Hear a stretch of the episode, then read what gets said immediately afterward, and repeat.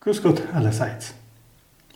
Der Palmsonntag, der heutige Sonntag, ist äh, gleichzeitig das Ende, also der Abschluss einer Zeit und der Auftakt in die Karwoche. Es sind schon 40 Tage seit dem Beginn der Fastenzeit und jetzt äh, mit dem Beginn der Karwoche geht es nicht mehr äh, so sehr darum, sich vorzubereiten auf das Miterleben der Passion Christi und seiner Auferstehung, sondern es geht darum, das wirklich mit, mitzugehen, mitzuerleben.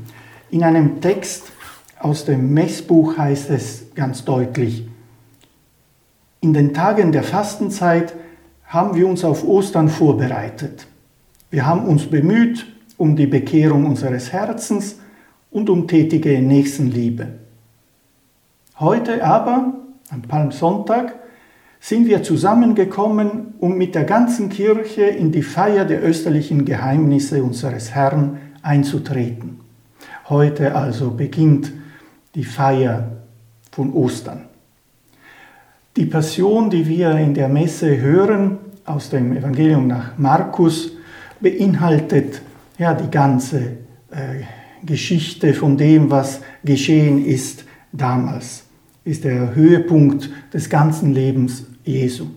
Sein Eintritt in Jerusalem, dann äh, die Anerkennung des Volkes bei seinem Eintritt, aber bald auch die, der Verrat und das Höchste der, des Sündhaften und der Abneigung gegen ihn schließlich am Kreuz. Es nähert sich der Augenblick seiner höchsten Offenbarung, der Offenbarung Jesu in seiner Liebe zu uns, Offenbarung der Liebe Gottes zu uns. Es beginnt also mit dem Mahl am Gründonnerstag, mit dem letzten Abendmahl, in dem wir die Worte hören, die der Priester auch bei jeder Messe äh, spricht, um das Brot zu wandeln in Leib und Wein und Blut Jesu Christi. Während des Mahls nahm er das Brot und sprach den Lobpreis. Dann brach er das Brot, reichte es ihnen und sagte, Nehmt, das ist mein Leib. Dann nahm er den Kelch, sprach das Dankgebet, reichte ihn den Jüngern und sie tranken alle daraus. Und er sagte zu ihnen, das ist mein Blut, das Blut des Bundes, das für viele vergossen wird. Die Szene von Gethsemane, vom Ölberg, ist auch in diesem Evangelium enthalten. Darüber haben wir vor kurzem auch gesprochen in diesen Exerzitien.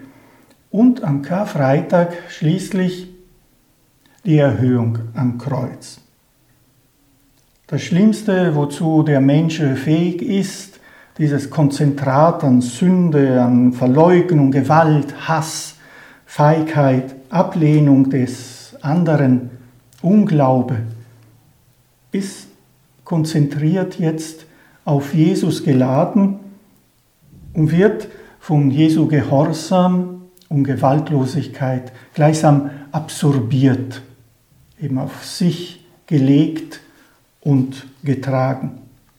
Und dann der Karsamstag, ein sehr beeindruckender, schöner Tag der Grabesstille, an dem auch keine Messe gefeiert wird, wo wir alle eingeladen werden, einfach das Grab äh, zu verehren, wo Jesus drei Tage lang gelegen hat. Bis wir schließlich zum Osterfest, zur Auferstehungsfeier am Samstagabend in der Nacht zum Sonntag. Eine Hilfe zum Mitleben dieser Kartage ist auch wieder der Text der heiligen Teresa. In den sechsten Wohnungen nämlich, das sind die vorletzten vor den siebten Wohnungen, spricht sie auch von großem Leid und Bedrängnis. Zwar mehr im geistigen, spirituellen Sinn auf dem Weg des Gebetes, aber durchaus vergleichbar mit dem äh, Sterben Jesu am Kreuz oder mit dem Leiden, mit der Angst in Gethsemane. Das Kapitel der sechsten Wohnungen ist sehr ausführlich, beschreibt auch viele ähm, verschiedene Sorten von geistlichen Erfahrungen. Das ist aber wahrscheinlich nicht das Interessanteste daran, sondern das Wichtigste ist diese Verheißung, dass mitten in diesem Leid, das geistig verursacht ist von einem Leerwerden, von einem Entblößtwerden vor Gott, die Aussicht auf Erlösung ist. Dass dieser Weg der Annäherung an Gott auch für uns zwar auch ein Kreuz äh, beinhaltet, also dieses Loslassen, dieses tiefe innerliche Loslassen wird auch womöglich, wahrscheinlich auch wehtun, aber es ist ein Liebesleiden, wenn wir es so tragen und durchhalten, im Gehorsam halten und das Ganze Gott anheimstellen, dann werden wir auch zur Gotteinung kommen, das, was der Auferstehung entspricht. Dazu bedarf es großen Mutes, denn es ist etwas, das einen sehr verzagen lässt.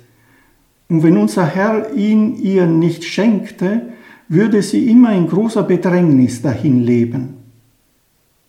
Denn im Blick auf das, was seine Majestät mit ihr tut, mit der Seele des Menschen, und dann wieder aus sich blickend, wie wenig sie im Vergleich zu dem, wozu sie verpflichtet ist, leistet, Dazu noch dieses kleine wenig, das sie tut, voller Fehler und Schwächen und Lauchheit, hält sie es für besser, nicht daran erinnert zu werden, wie unvollkommen sie ein Werk tut, und darauf bedacht zu sein, es zu vergessen, sich ihre Sünden vorzuhalten und sich dem Erbarmen Gottes anheimzugeben.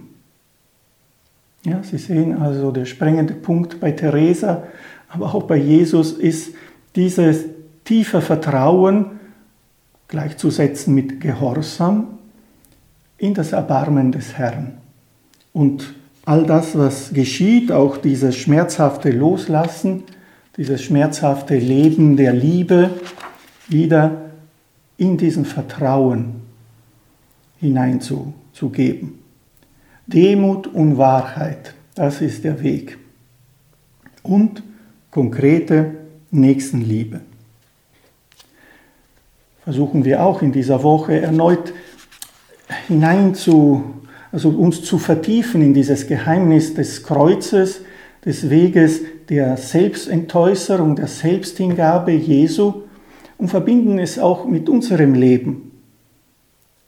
Es geht äh, auf diesem Weg, wissen wir, nicht darum, alles zu verstehen, alle einzelnen Schritte zu rechtfertigen, sondern einfach sich von der Gnade Gottes führen zu lassen. Diese Gnade Gottes hat nämlich immer verwandelnde Kraft, auch in uns. Wenn wir uns also mit Jesus verbinden durch diese Etappen, wird vieles auch an uns geschehen. Aussicht ist auch bei Theresa, trotz der, des genauen Hinschauens auf die Leiden und auf die Schwierigkeiten, das Fest mit Jesus zu feiern. Was für Feste würde sie geben und was für Zeichen, wenn sie nur könnte, damit alle ihr Genießen mitbekämen. Das ist das Ziel der Seele.